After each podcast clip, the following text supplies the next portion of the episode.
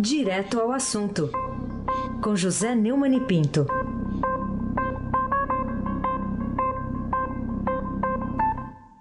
Neumani, bom dia. Bom dia, Raíssa Abac. Bem-vindo de volta. Já tá com a cruzinha de cinza na testa e não deu pra passar na igreja? Ainda não deu pra passar na igreja, eu acordo muito cedo, a igreja ainda não tava ainda Não estava funcionando. Não, não. Ah, mas Carolina tá. Bom dia, Carolina Herculin. Muito bom dia, Neumani. E você já está? Eu já estou aqui com cinza e tudo. Eu, Ô, eu louco. já sou a própria cinza. bom dia, Diego Henrique de Carvalho. Bom dia, Almirante Nelson. Bom dia, Moacir Biasi. Bom dia, família Bonfim, Emanuel, Alice Isadora. Bom dia, ouvinte da Rádio Eldorado, FM 107.3. Raiz sem abaque, sem cinza, sem cruz na testa, mas sempre ativo. Muito Vamos bem. lá. Quer começar com o sumo sacerdote da Polícia Federal? Podemos falar dele? Vamos, Vamos? vamos, falar. Então Eu estou tá chamando ele de desastrado geral. da E- Polícia Federal. É, é o Fernando Segovia, né, diretor da Polícia Federal, diretor-geral, que apontou a falta de indícios que incriminem o presidente Michel Temer, por acaso é chefe dele, né, em inquérito aberto para investigar irregularidades no decreto lá dos portos. E essas declarações dele continuam a gerar reações dentro e fora da própria corporação, né, Neumann? Quais foram as últimas? É, o presidente da Associação Nacional dos Delegados de Polícia Federal, a PDF, Edvandir Félix de Paiva, disse que Segovia pode ter violado o código de ética da PF. O senador Randolfo Rodrigues, da Rede do Amapá, da oposição ao governo federal, avalia entrar com ação popular na Justiça Federal de Brasília para pedir afastamento do delegado do cargo. É pedir e a Justiça conceder. Basta lembrar o Vai, ministra! O Código de Ética da Polícia Federal de 2015 e veda algumas condutas dos integrantes da instituição. Por exemplo, um policial federal é proibido de, aspas, utilizar-se de informações privilegiadas de que tenha conhecimento em decorrência do cargo, função ou emprego que exerça para influenciar decisões que possam vir a favorecer interesses próprios ou de terceiros.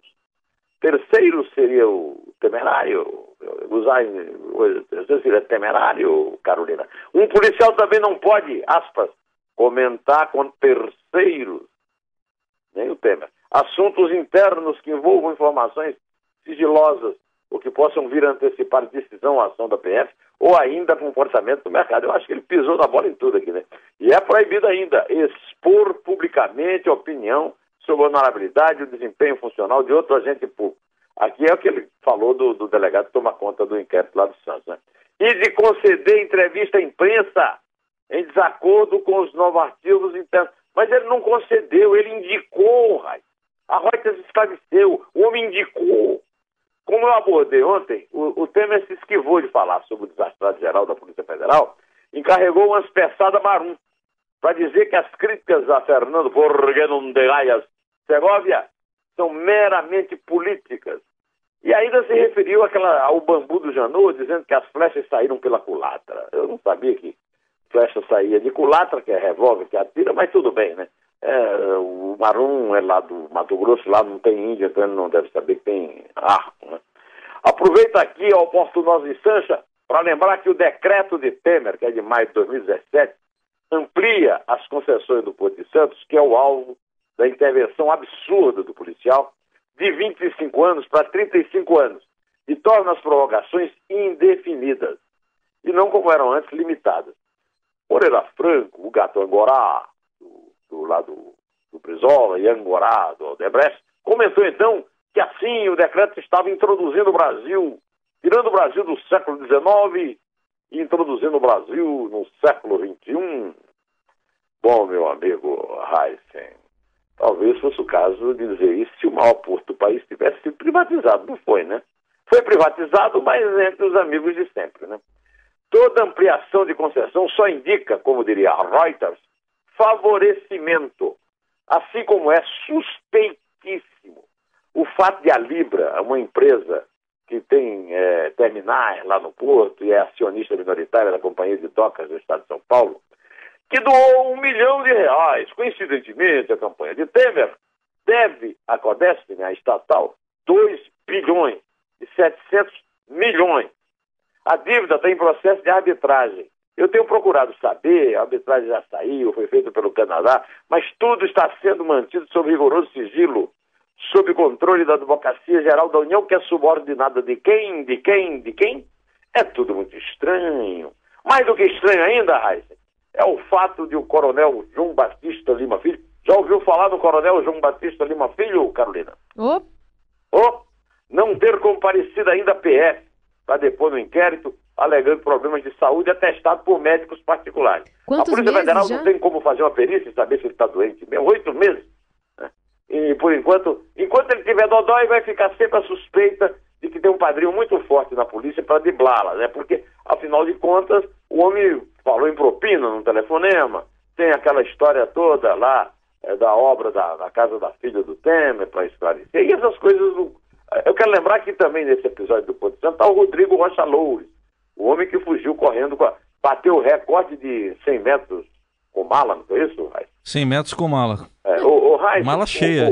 O, o Paulo César Baraúna, que é meu seguidor no, no Twitter, aliás, estou seguindo a Carolina e acompanho o jornal agora pelo Twitter. É, disse que o ACM faz 15 anos já falava de Temer do Porto. O Baraúna é inocente, rapaz. Faz pelo menos 40 que eu ouço falar dessa. É testa de Santos, Carolina Ercolim.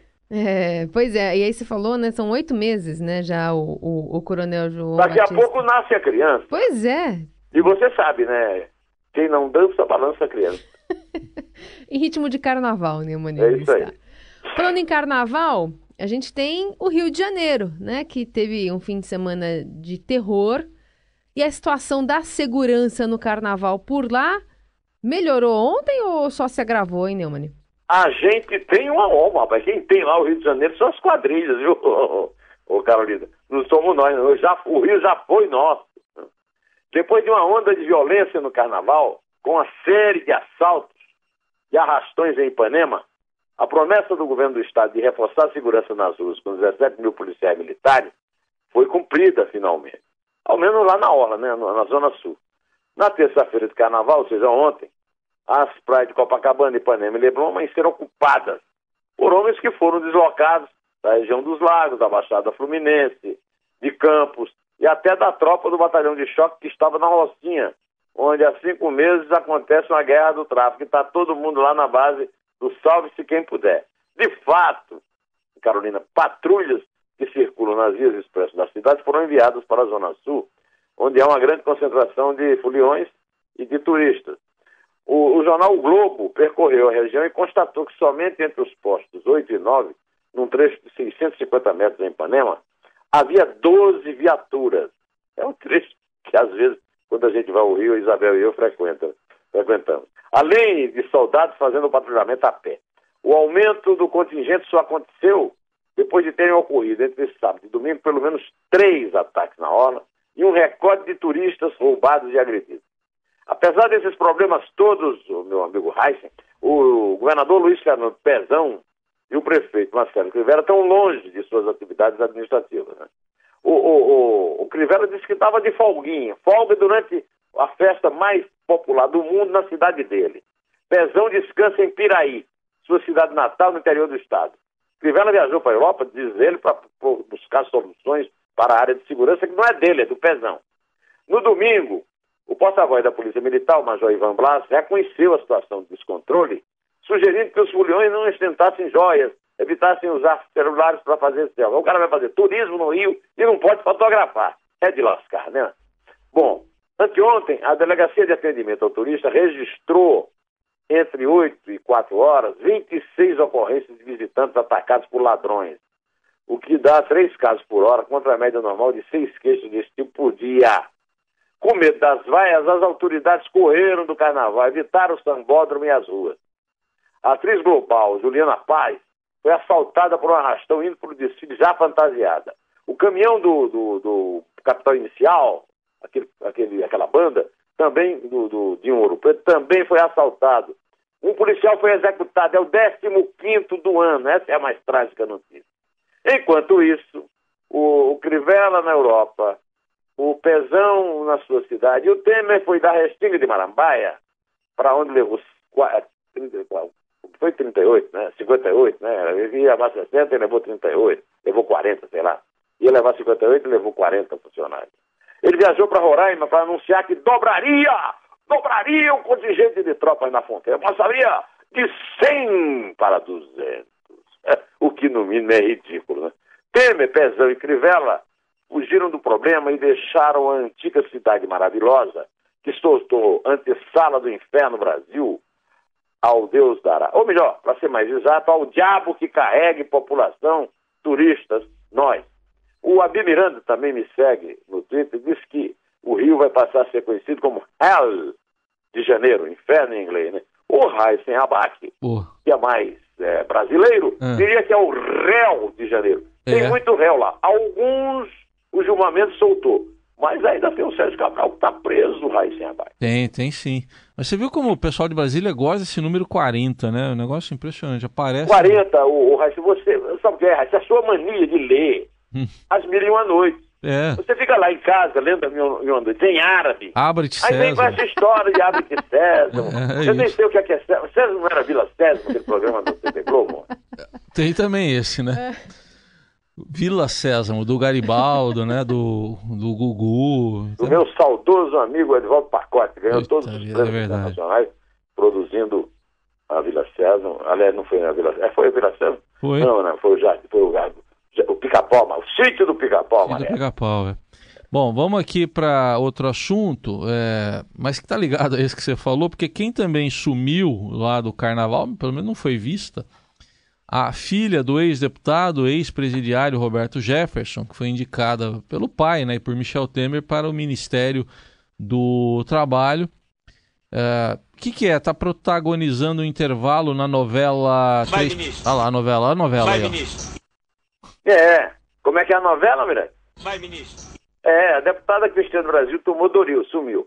Mas o blog do Falso Macedo registrou e o Estadão deu na primeira página, nos advertindo nos últimos dias a respeito de suspeitas de associação ao tráfico durante a campanha eleitoral de 2010, nunca investigadas na esfera eleitoral, também na esfera eleitoral.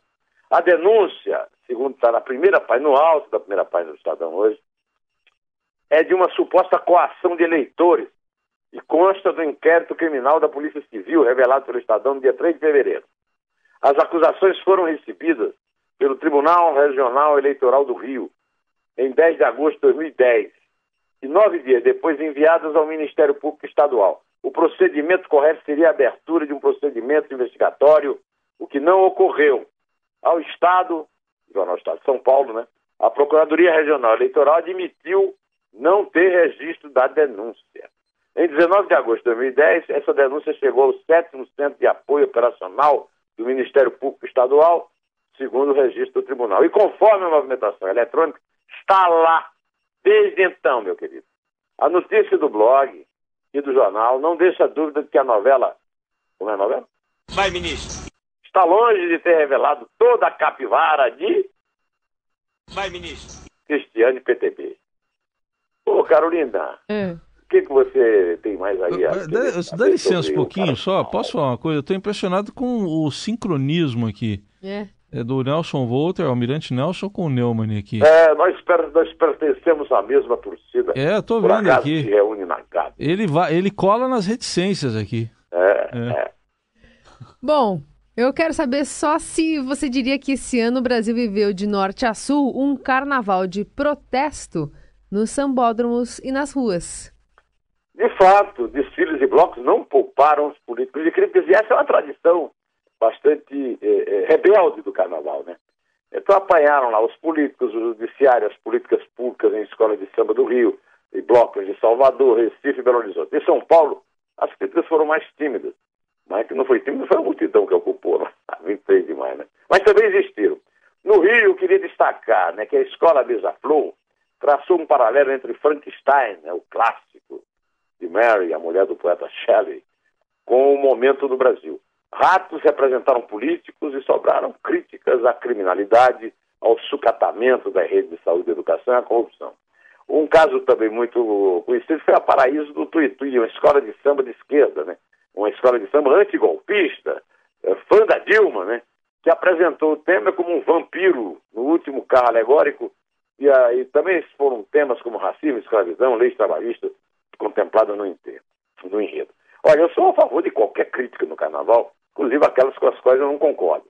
Agora, as críticas dos blocos, Carolina, eu acho que são mais sinceras. As das escolas também são um carnaval da hipocrisia. Até os patos dos Lagos de Brasília, e os da Fiesp, lembrado no desfile anticolpista da Tuiutino, na Marquês de Sapucaí, sabem que essas animações são financiadas pelo tráfico de drogas. Por exemplo, a, a, a, a, a Beija-Flor, que foi muito aplaudida, é do Anísio Abrão Davi. É, antigamente era lixeiro, hoje essa turma está toda dominada pelo tráfico, porque só o tráfico tem dinheiro para financiar isso, né? E esse tipo de crime é tão ou mais hediondo do que os denunciados nos desfiles delas. É ou não é, Raíssa sem abaixo? Pois é, né? Então, é, vamos ver se as escolas vão mudar isso também, né? Institucionalmente falando. Como Sabe o que, é que minha avó diria? É. Do Videodó. Do Videodó. Bom, vamos falar aqui de um companheiro aqui próximo aqui da fronteira, o bolivariano Nicolás Maduro.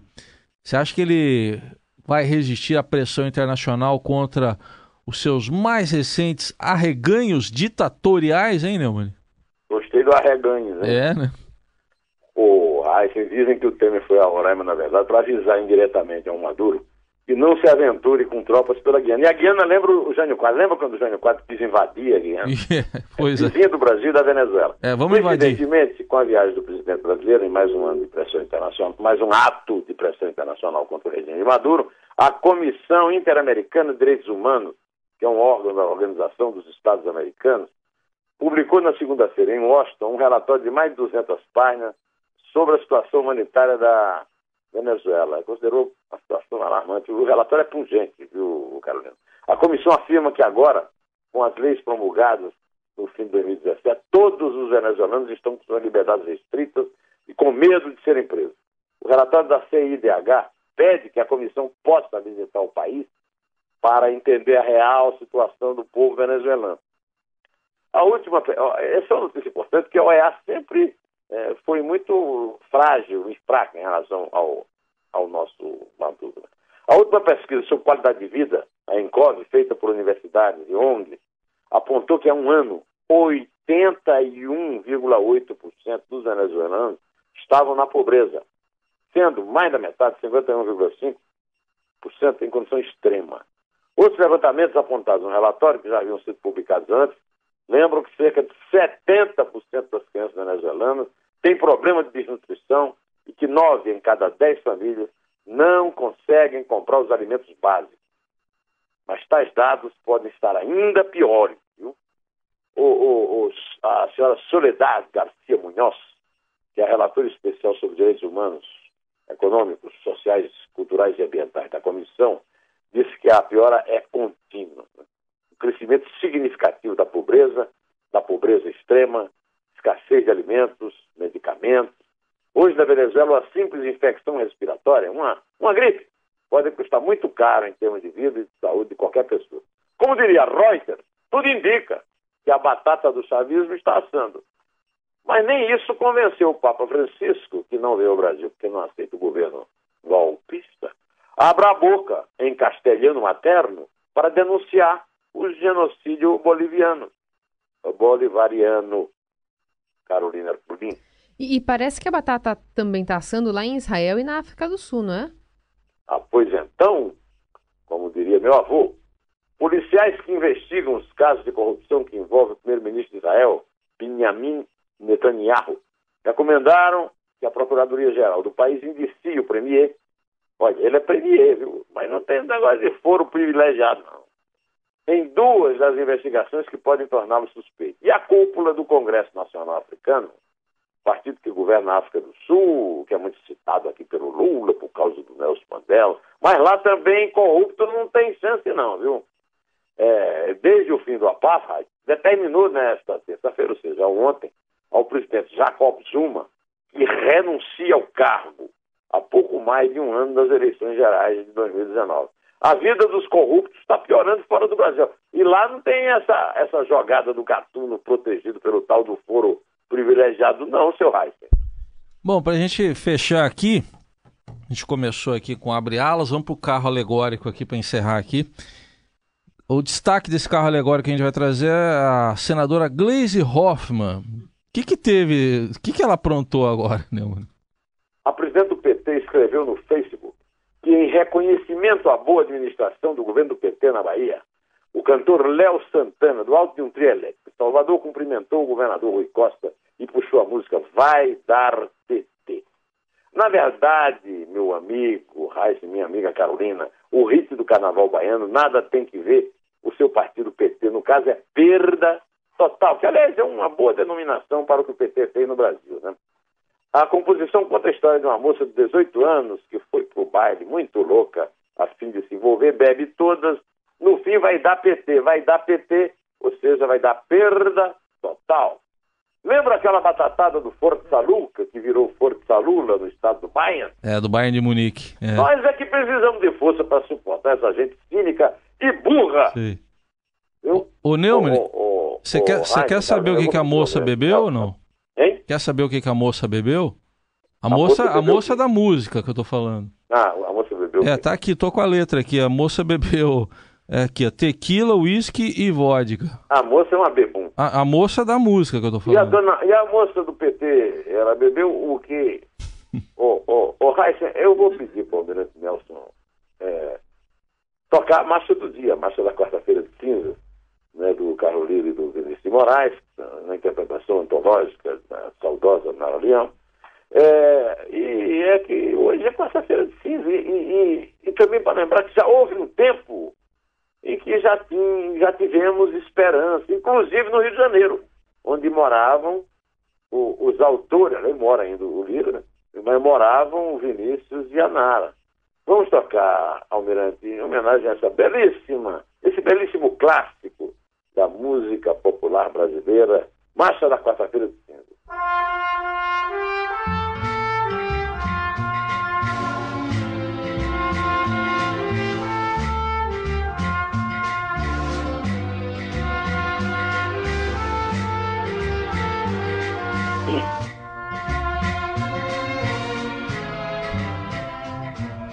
Acabou nosso carnaval. Ninguém ouve cantar canções. Ninguém passa mais brincando feliz. E nos corações, saudades e cinzas foi o que restou.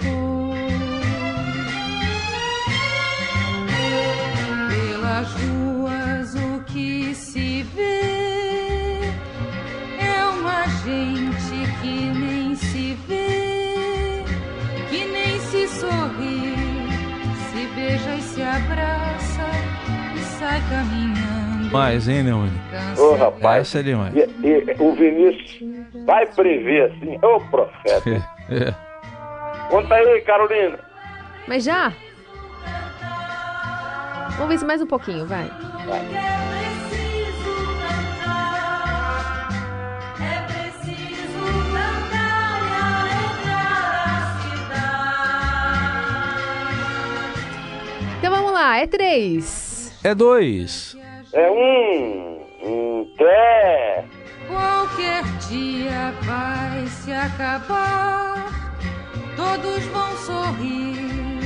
Voltou a esperança, é o povo que dança, contente da vida, feliz a cantar.